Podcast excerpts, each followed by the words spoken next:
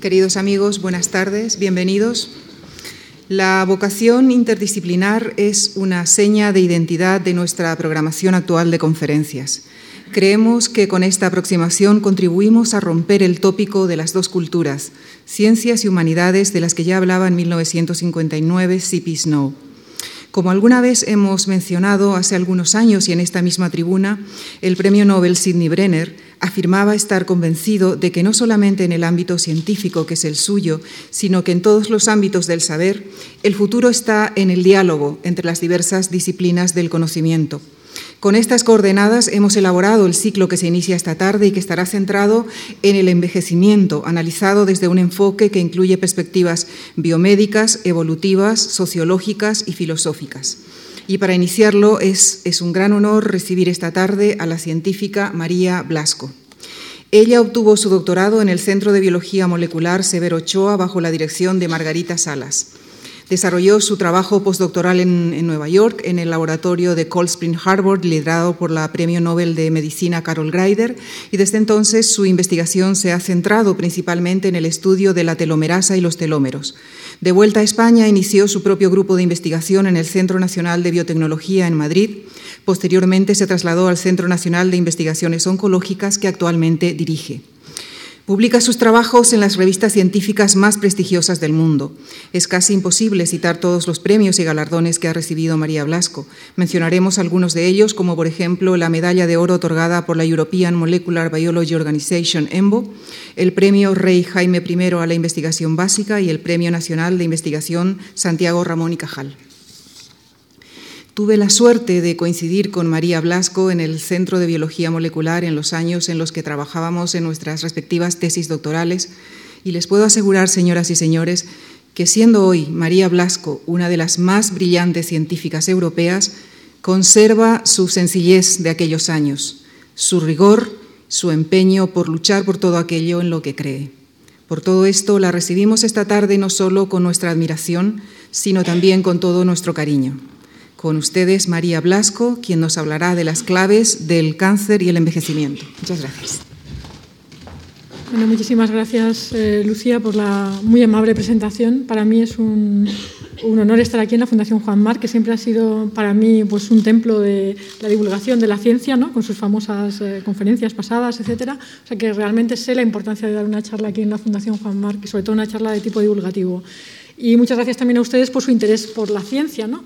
y lo que pueda contarles en esta presentación, que va a ser realmente eh, pues lo que se sabe hoy en día, lo que sabemos hoy en día y muy en concreto contando el trabajo que realizamos en mi grupo de investigación sobre uno de los mecanismos que yo creo que es uno de los mecanismos mejor establecidos de, por qué envejecemos y también que representa una de las bases de por qué se sostiene o por qué eh, las células tumorales pueden llegar a formar un tumor. Y esto tiene que ver realmente con, la, pregunta eh, de cuál es la diferencia fundamental que hay entre las células sanas y las células cancerosas.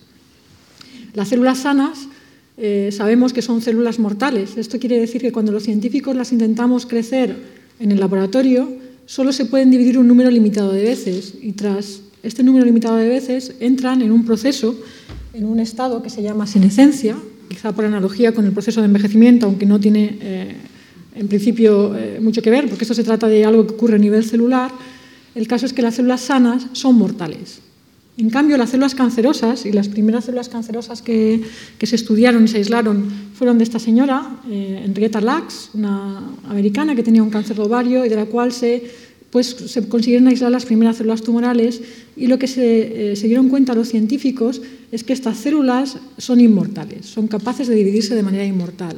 Por lo tanto, aquí ya eh, había una clave, eh, en, este caso sería la clave de, la inmortalidad de las células, que tenían las células tumorales. Las células tumorales, de alguna manera, han descubierto o redescubierto este, esta capacidad para dividirse de manera inmortal la base molecular de esta diferencia entre células sanas y células cancerosas tiene que ver con el tema de investigación de, mi grupo, que, a su vez tiene que ver con los procesos mismos de, la vida, de la división de las células. Y esto tiene que ver, el proceso de la vida tiene que ver con la duplicación del material genético. Cada vez que una célula parental se divide para dar lugar a dos células hijas, se tiene que producir una copia exacta del material genético de la célula parental.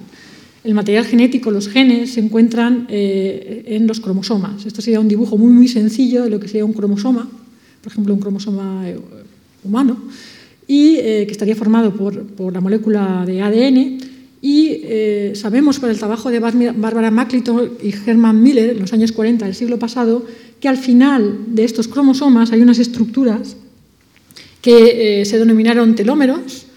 Telómero quiere decir en griego la parte del final, que estos científicos pues, vieron que tenían, eran muy importantes para la estabilidad de los cromosomas. Es decir, el material genético estaba protegido por estas estructuras que hay al final, que se llaman telómeros. Pues cuando se, en los años 50 eh, se descubrió la, estructura de la molécula de ADN eh, por Watson y, Crick y, se empezó a, intentar eh, imaginar cómo se tenía que producir este proceso de copia del material, del material genético parental de las células hijas, se dieron cuenta de que justo había un problema en la copia del final, de la parte del final del telómero. Tal y como está diseñada la maquinaria que replica, que hace la réplica de las cadenas parentales para dar lugar a las cadenas hijas que estarían aquí en color rojo, las, hijas, eh, justo esta maquinaria no está diseñada para copiar la parte del final. Y esto eh, haría que cada vez que una célula se duplica, se perdería una parte eh, del material genético que hay al final. Esto se llamó el problema de la replicación terminal y lo que, lo que indica es que este defecto sería algo que se iría agravando conforme aumentara el número de divisiones celulares. Obviamente este problema de la replicación terminal eh, tiene que tener alguna solución en la naturaleza, si no la vida no sería posible, no sería posible mantener las especies, no sería posible tener generaciones.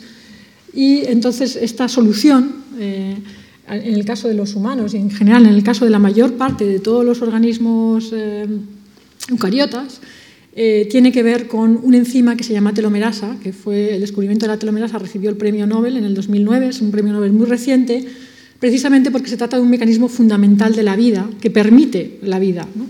La telomerasa es una enzima que normalmente funciona en estadios de desarrollo embrionario muy tempranos, en, estadios preimplantacionales, y la telomerasa lo que hace es reconocer eh, los telómeros, aquí lo pinto con un poco más de detalle, los telómeros que son la parte del final, eh, se trata de un ADN repetido. Eh, la secuencia que se repite en todos los vertebrados es TTA, GGG, TTA, GGG. Es un, ADN repetido que tiene la función de ser un protector, una especie de protector de los cromosomas. Pues bien, la telomerasa es capaz de reconocer la parte eh, del final, del extremo, y añadir secuencias teloméricas de nuevo, copiando una molécula de RNA que tiene incorporada como parte de la enzima. De esta manera, la telomerasa lo que hace es compensar por esta pérdida progresiva que hay de secuencias teloméricas asociadas al proceso de la división celular, al proceso, al proceso de la vida. Y cuando funciona es en el desarrollo embrionario, donde se resetea la longitud telomérica en cada generación, ¿de acuerdo? independientemente de cuál sea la longitud telomérica de los padres. Pues bien, la telomerasa, una vez que nacemos, se, silencia, deja de funcionar, y esto hace que los telómeros se vayan acortando de manera progresiva conforme eh, vamos cumpliendo años, conforme vamos envejeciendo. Y este acortamiento de los telómeros eh, pensamos que es lo que lleva eventualmente a que se pierdan los telómeros, que se pierdan estas estructuras protectoras, y esto sería la causa de esta senescencia celular o de muerte celular, dependiendo del tipo celular, y sería, por lo tanto, una de las explicaciones moleculares de por qué nuestros tejidos envejecen, por qué nuestro organismo envejece.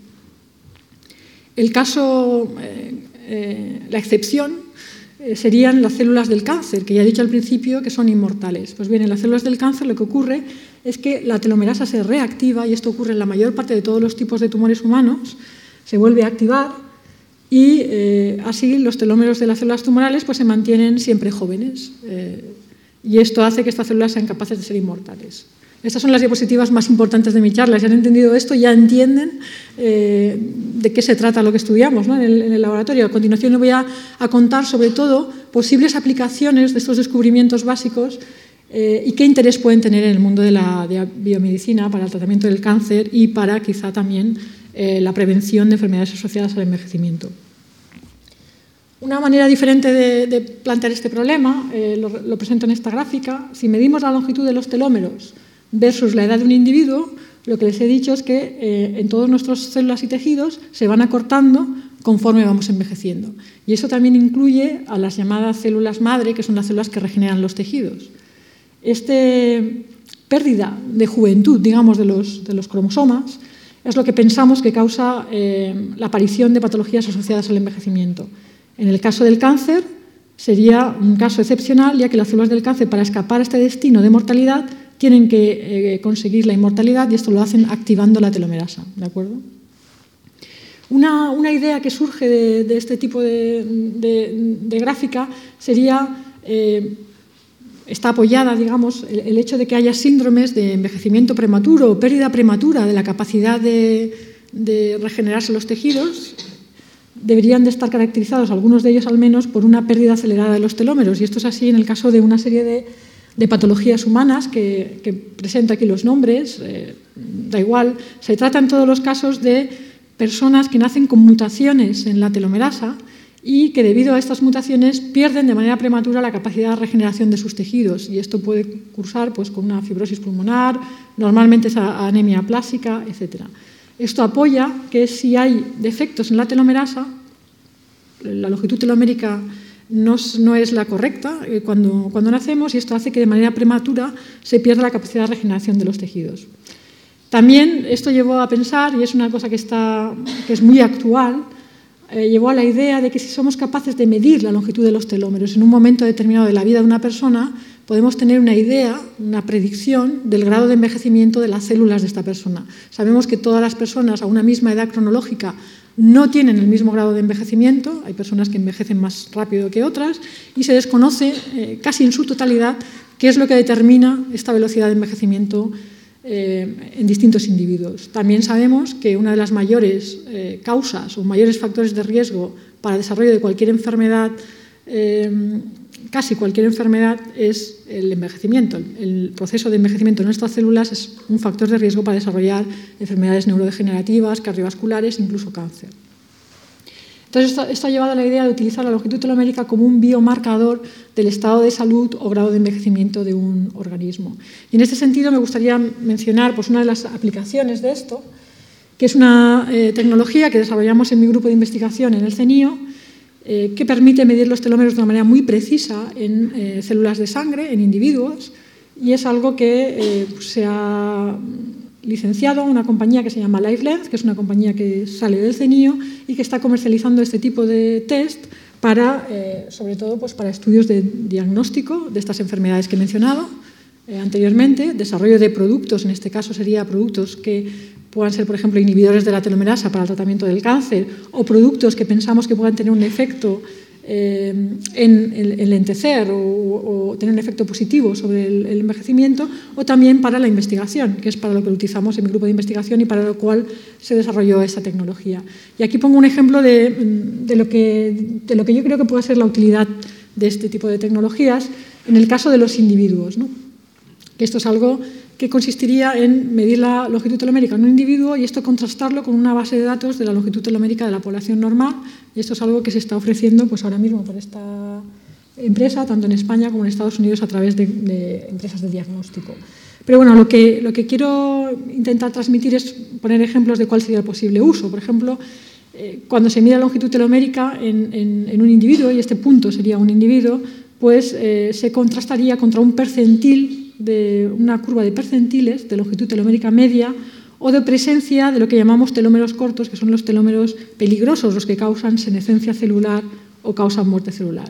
Y eh, en este caso, pues pueden ver a simple vista que en la población normal hay individuos que tienen una longitud telomérica que están en los percentiles más bajos y otros que tienen telómeros mucho más largos para una determinada edad. Estas son curvas parecidas a las curvas de, peso o de altura de los niños, donde se ve la distribución en la población. Algunas posibles utilidades de, esto eh, lo, presento en esta diapositiva. Yo creo que esto se engloba dentro de lo que es mm, una nueva era en la medicina que estamos empezando a, vivir y es la, era de la medicina personalizada y preventiva. Por un lado están los test genéticos, que cualquiera de ustedes se pueden realizar. Hay empresas que eh, ofrecen mirar muchos de sus genes y con esta información genética les van a dar una predicción de riesgos de padecer distintas enfermedades. Sin embargo, estos test genéticos tienen la crítica de que no reflejan el ambiente, no reflejan el modo de vida de la persona. Es una información que está en los genes, pero no reflejan eh, cuál ha sido el tipo de vida de esta persona, eh, factores ambientales, etc. Y después, este otro tipo de test, como el que yo les menciono, que sería un test que mide de alguna manera el grado de envejecimiento de las células, son test que reflejan tanto la herencia, ya que, como he dicho, se pueden heredar eh, mm, defectos en la telomerasa, y eso hace que vayamos a nacer con unos telómeros más cortos de lo normal, pero también reflejan el modo de vida. Y hay numerosa literatura indicando que determinados hábitos de vida son positivos o negativos en el mantenimiento de la longitud de los telómeros. ¿de acuerdo? Y pensamos que eh, la combinación de ambos tipos de información puede ser más poderosa a la hora de predecir riesgos y tiempo de aparición de las enfermedades. Y obviamente lo que está ocurriendo con este, este nuevo tipo de información personalizada eh, de cada individuo es que está eh, empezando a surgir presión para el desarrollo de un nuevo tipo de medicamentos, que son medicamentos que van a ir al tratamiento de la enfermedad antes de que la enfermedad aparezca como tal. Eh, lo que serían tratamientos eh, preventivos de, la enfermedad. Y un ejemplo de esto es un trabajo realizado recientemente en el CENIO, que presento, que es un trabajo no realizado por mi grupo, es un trabajo realizado por el grupo que estudia el cáncer, el cáncer de mama familiar. Eh, saben que este cáncer de mama familiar eh, aumenta mucho su predisposición a él o el riesgo de padecerlo, tener mutaciones en unos genes que se llaman BRCA1 y BRCA2. Eh, las mujeres que tienen familias con cáncer de mama o de ovario se hacen este tipo de test en BRCA1 y BRCA2 y lo que ha hecho este grupo de CENIO es combinar la información genética con la información de la longitud de los telómeros. Y eh, cuando combinan esta información se ve que es mucho más preciso eh, el saber el tiempo de aparición de la enfermedad, de tal manera que aquellas mujeres que tienen mutaciones en BRCA1 y BRCA2 y que tienen los telómeros más cortos son aquellas que desarrollan el cáncer de mama antes en el tiempo. Y esto es algo que, se sabía, que en familias de cáncer de mama con generaciones crecientes el cáncer de mama aparece antes y ahora lo que se ha visto es que esto está causado por eh, presencia de telómeros cada vez más cortos en cada generación.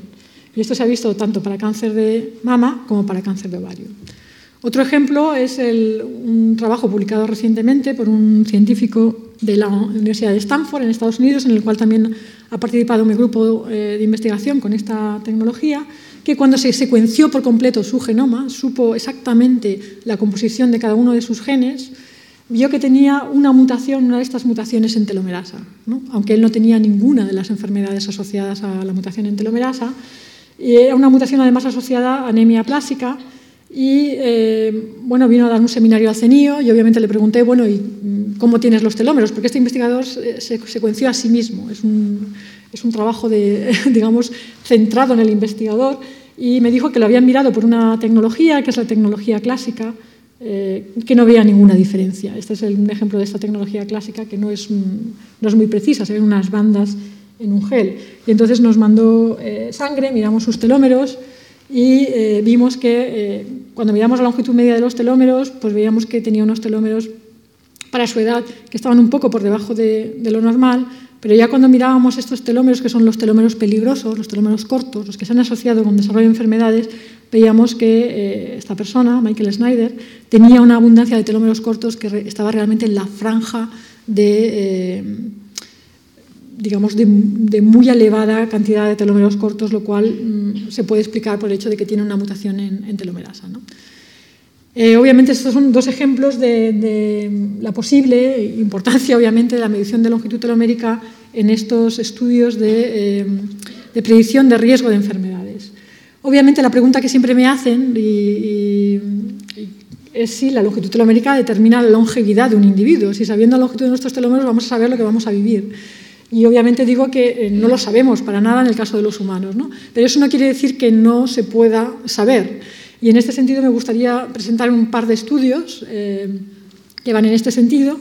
El primero de ellos eh, es la primera vez, y es un estudio de este año, o sea, es algo muy reciente, en el que por primera vez se ve una, evidencia de que la longitud de los telómeros predice la longevidad, en este caso de una especie de pájaros eh, que viven, me parece que en Nueva Zelanda o Australia, que se llama Zebra Finch. Y en este estudio lo que ven es que la longitud de los telómeros al día 25 después de nacer, solo en este momento de la vida, o sea, hacen un estudio longitudinal y solo midiendo o sea, la longitud de los telómeros a día 25 ven que es predictiva de la longevidad, de tal manera que aquellos pájaros que a día 25 después de nacer tienen los telómeros más largos son los que más viven y los que los tienen más cortos son los que menos viven. Es decir, este tuvo mucho impacto, apareció en, en todos los medios, obviamente, porque es la primera evidencia. Lo que nosotros hemos hecho en el laboratorio es eh, intentar hacer este estudio, pero en mamíferos. Y el modelo, el sistema modelo estrella eh, para estudiar la importancia de procesos eh, que son relevantes para la patología humana, en un sistema modelo, el sistema, como digo, de, elección es el ratón, porque los ratones son muy parecidos a los humanos y es muy fácil manejarlos en el laboratorio. Y aquí lo que hacemos es que le sacamos a un ratón, a un mismo individuo, le sacamos sangre en distintos momentos de su vida y esto nos va a permitir hacer un estudio longitudinal de la longitud de los telómeros a distintas edades y ver si esto es predictivo o no del tiempo de vida que vive cada ratón en concreto. Y lo que presento a continuación son los resultados. Esta es la curva de, supervivencia de los ratones. Los ratones viven como mucho tres años, viven mucho menos que los humanos. Y eh, medimos los telómeros a distintas edades, en ratones jóvenes, de mediana edad y eh, el punto de ratones más viejos que medimos telómeros es aquí, porque ya si medimos en ratones muy muy viejos, el mismo procedimiento es muy agresivo y los ratones se pueden, eh, algunos de ellos mueren por el proceso, procedimiento de, extracción de sangre. Pues lo que vemos es que en los ratones, aunque viven tan poco tiempo, sus telómeros se van acortando igual que en humanos. Esta longitud telomérica media se va acortando en distintos tiempos. Aumenta este porcentaje de los telómeros peligrosos, los telómeros cortos, igual que en humanos. Y lo que vemos aquí, primero que nos sorprendió, es que la velocidad de acortamiento de los telómeros en ratones es muchísimo más rápida que en humanos. En humanos se acortan a una velocidad de unos 70 pares de base por, por año y en ratones se acortan a 7.000 pares de base por año, lo cual también daba explicación bueno, había muchos científicos que decían, bueno, los ratones no pueden envejecer porque sus telómeros se acorten, porque viven solo tres años y tienen telómeros pues, que son igual o más largos que los humanos. ¿Cómo puede ser que el acortamiento de los telómeros determine la longevidad de un ratón si solo vive tres años y nosotros llegamos a vivir hasta 80, 90 años? Pues bien, lo que ocurre es que los ratones, su velocidad de acortamiento es unas 100 veces más rápida que los humanos, lo cual también lleva al concepto interesante de que lo importante no es la longitud telomérica con la que nace eh, un individuo, una especie, sino cuál es el metabolismo de estos telómeros.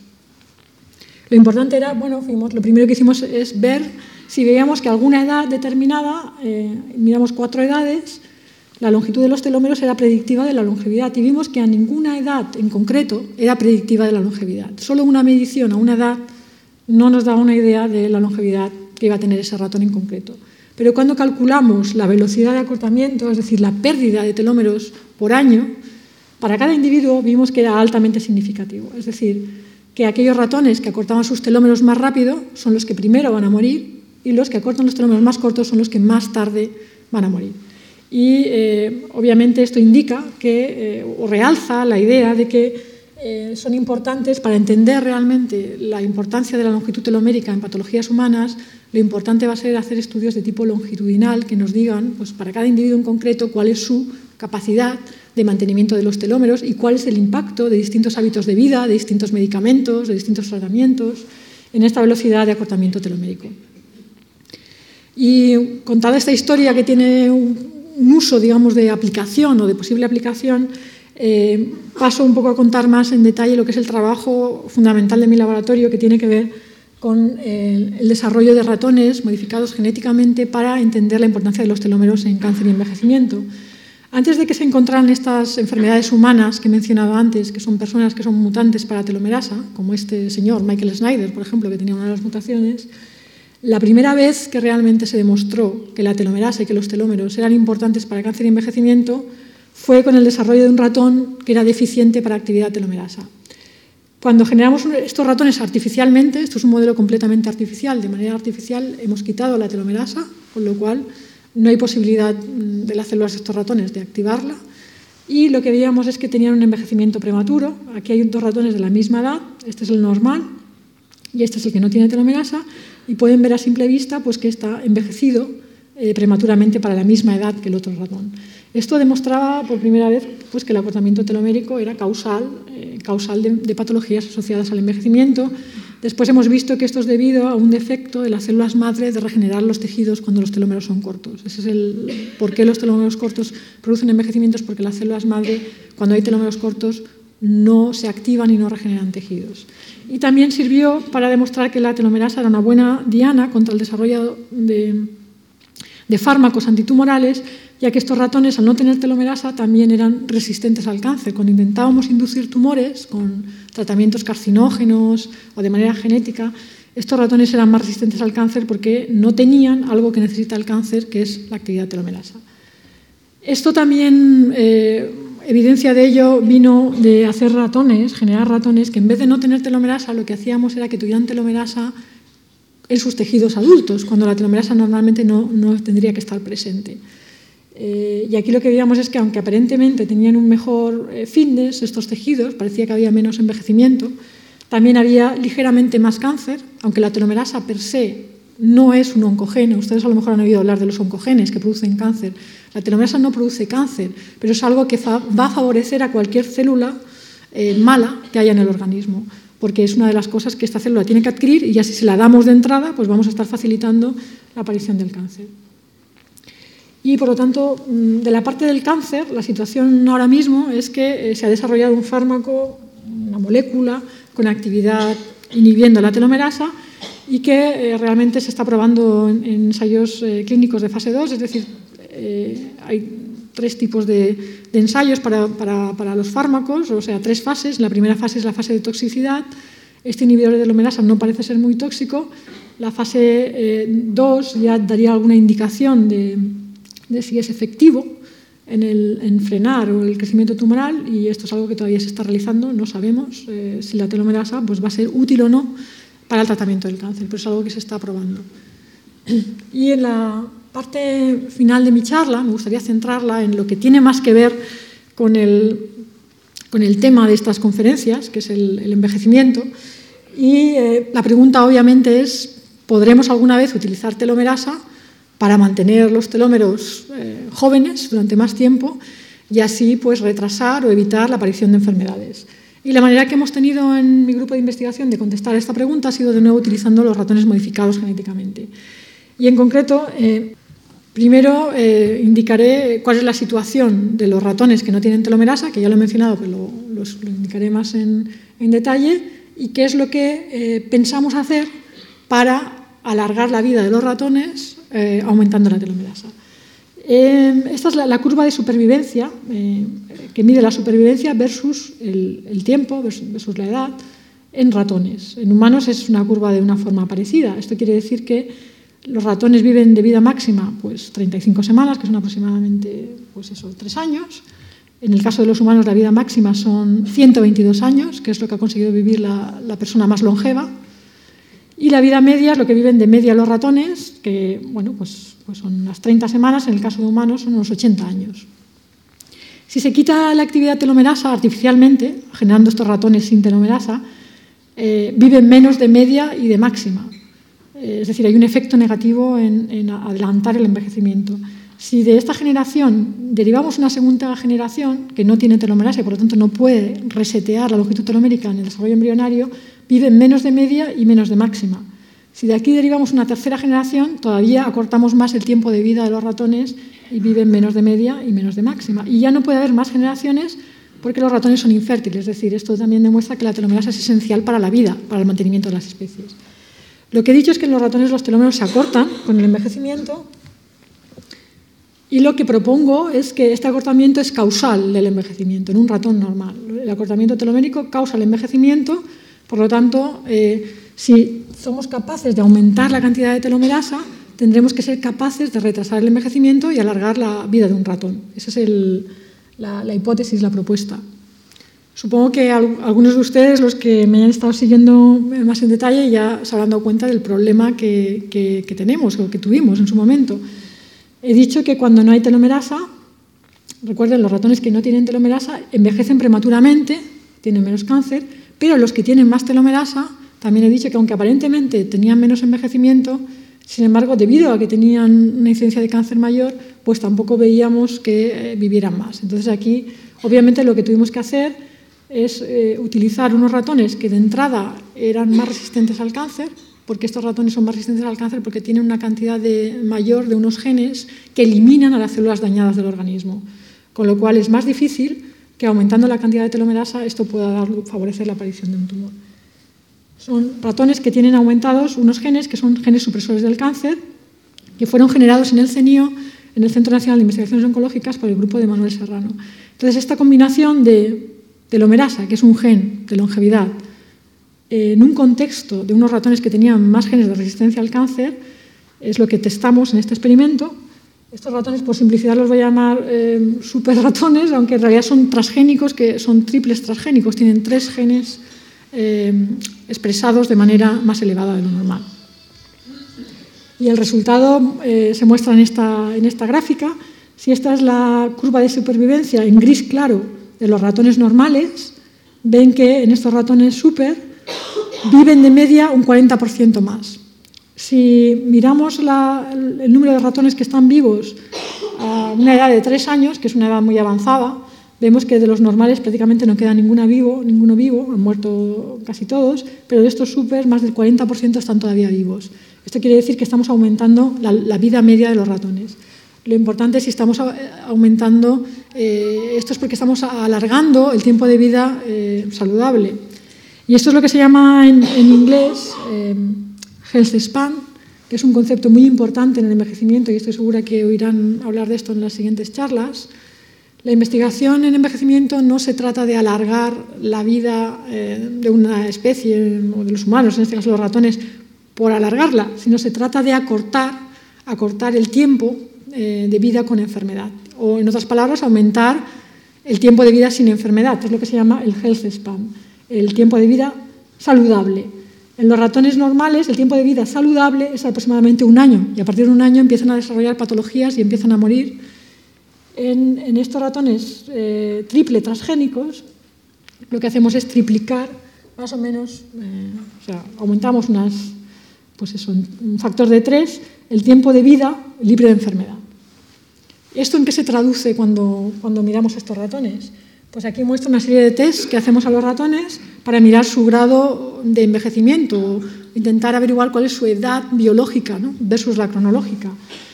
Eh, esto es un test que consiguen medir la capacidad de que el ratón se mantenga agarrado a la barra sin caerse. Vemos que los ratones controles, que son estos de aquí, los ratones jóvenes, que están en gris oscuro, hacen este test muy bien y no se caen de la barra. Sin embargo, los ratones viejos, que son en gris claro, empiezan a caerse de la barra eh, porque son ratones viejos, han perdido su capacidad de coordinación neuromuscular. Sin embargo, en estos ratones super, los viejos, los que son en gris claro, se comportan como un ratón cronológicamente joven, ¿de acuerdo? Es decir, estos ratones hemos hecho algo que hace que estén más jóvenes a edades eh, avanzadas.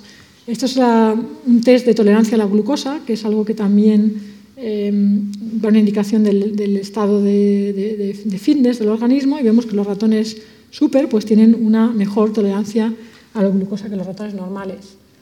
Otro marcador de envejecimiento es el grosor de la capa de grasa subcutánea, que da una indicación como digo, también de la edad de los ratones, también de los humanos. la pérdida de, grasa subcutánea es lo que causa las arrugas, las heridas en personas más mayores y se puede ver que en los ratones pasa lo mismo. En los ratones, jóvenes hay un grosor de la capa de grasa subcutánea en negro y en gris claro pueden ver que los ratones viejos pues disminuye su capa de grasa subcutánea. En estos ratones super, los viejos, los cronológicamente viejos, tienen una capa de grasa subcutánea igual que un ratón joven. Esto también lo podemos ver a simple vista mirando el aspecto de estos ratones. Estos son dos ratones de dos años de edad, que son mayores, bastante mayores, la vida máxima son tres años, y pueden ver que el ratón que tiene los tres transgenes pues tiene una apariencia de un ratón más joven que el ratón al que no le hemos hecho ninguna modificación genética. Esto quiere decir que la combinación de aumentar un gen de longevidad, que es telomerasa, y aumentar la resistencia al cáncer tiene un impacto muy significativo en eh, aumentar el tiempo de vida saludable y, eh, como consecuencia de esto, pues también aumentar la, longevidad. Obviamente, también nos planteamos, bueno, si esto es tan fácil, solo con tres genes, eh, ¿por qué esto no ha ocurrido ya en, la naturaleza? ¿Por qué no ocurre? No es un mecanismo utilizado en la naturaleza para ajustar las longevidades. Y la verdad es que sí que parece haber ocurrido. En un trabajo que se publicó el año pasado, se eh, secuenció todo el genoma de este roedor eh, que se llama, en inglés se llama Nake Mole Rat, en castellano ahora mismo no recuerdo cómo se llama, y eh, pues es un roedor del tamaño de un ratón que debería de vivir más o menos lo mismo que vive un ratón, que son unos tres años, sin embargo, vive más de 30 años. Tiene una longevidad exagerada para su tamaño y, el, género al que pertenece. Entonces, eh, los científicos, intrigados por esta extrema longevidad, pues se plantearon secuenciar todos los genes y ver qué estaba pasando. Y lo que vieron es que hay una bueno, hay una, expresión constitutiva de telomerasa, igual que hemos hecho en nuestros transgénicos. Además, hay una selección de los genes que protegen los telómeros, que no voy a tener tiempo de hablar de ellos, pero hay toda una serie de genes que hacen que los telómeros funcionen mejor. Y además son eh, unos roedores extremadamente resistentes al cáncer. O sea que esta combinación de aumentar un gen de longevidad y aumentar la resistencia al cáncer, pues puede ser también eh, quizá la responsable de que estos ratones pues, tengan una longevidad tan, tan tan aumentada. El, tipo de... No sé si puedo quizá parar aquí, no sé cuánto tiempo llevo. 20 minutos, vale, entonces me da tiempo realmente a terminar mi presentación. Eh, que es, eh, esto obviamente son ratones modificados genéticamente, en humanos no vamos a poder modificar genéticamente un humano.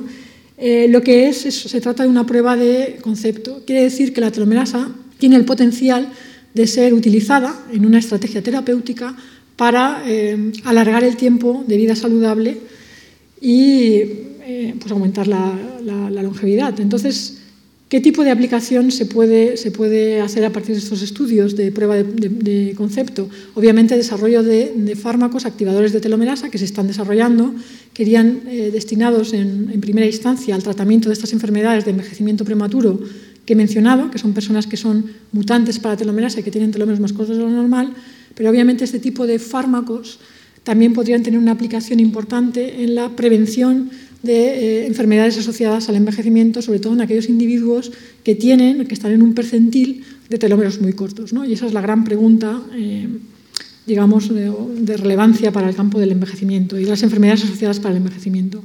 La manera que hemos tenido nosotros de aproximar este tema de aplicación terapéutica ha sido la siguiente. Nos hemos, eh, hemos pensado que eh, tendría que haber alguna manera de eh, tratar con telomerasa sin a la vez aumentar la incidencia de cáncer. Obviamente, en los modelos que les he presentado antes, estamos aumentando la cantidad de telomerasa desde que el ratón es un embrión, es decir, en momentos donde la telomerasa no haría falta. Una activación de telomerasa haría falta cuando un ratón es mayor o muy mayor, cuando una persona es mayor o muy mayor o cuando una persona tiene unos telómeros más cortos de lo normal. Entonces hemos intentado eh, mimetizar este tipo de tratamiento, obviamente en ratones, utilizando también el concepto de, la terapia génica. Saben que hay una serie de enfermedades genéticas que consisten en deficiencias en determinados genes que se pueden intentar corregir administrando de nuevo el gen eh, que está defectuoso. Esto se hace a través de terapia génica.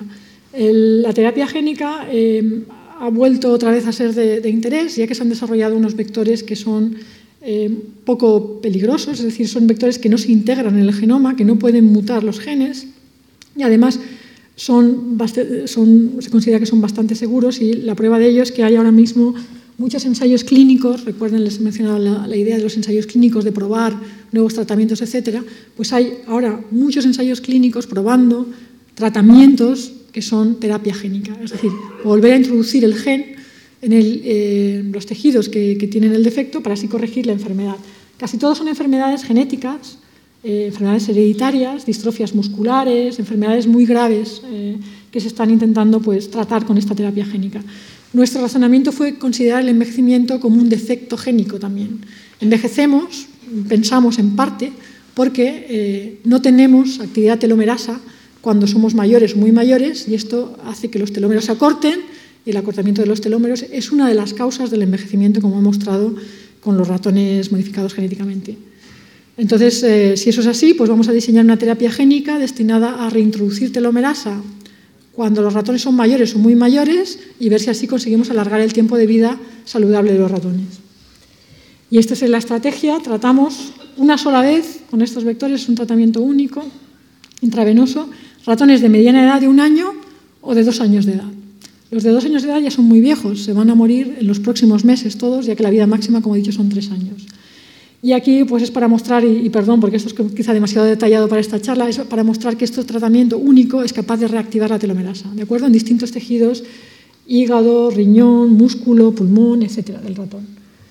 Esto es un ejemplo de actividad telomerasa también para que vean eh, qué aspecto tiene la actividad telomerasa cuando la medimos en el laboratorio, que normalmente aparecen estas bandas en escalera, que es la adición de repeticiones teloméricas. Eh, el descubrimiento de esta actividad, como digo, es lo que le dieron el premio Nobel el año pasado, el 2009, a, tres científicos, ¿no? por el descubrimiento de este patrón de bandas.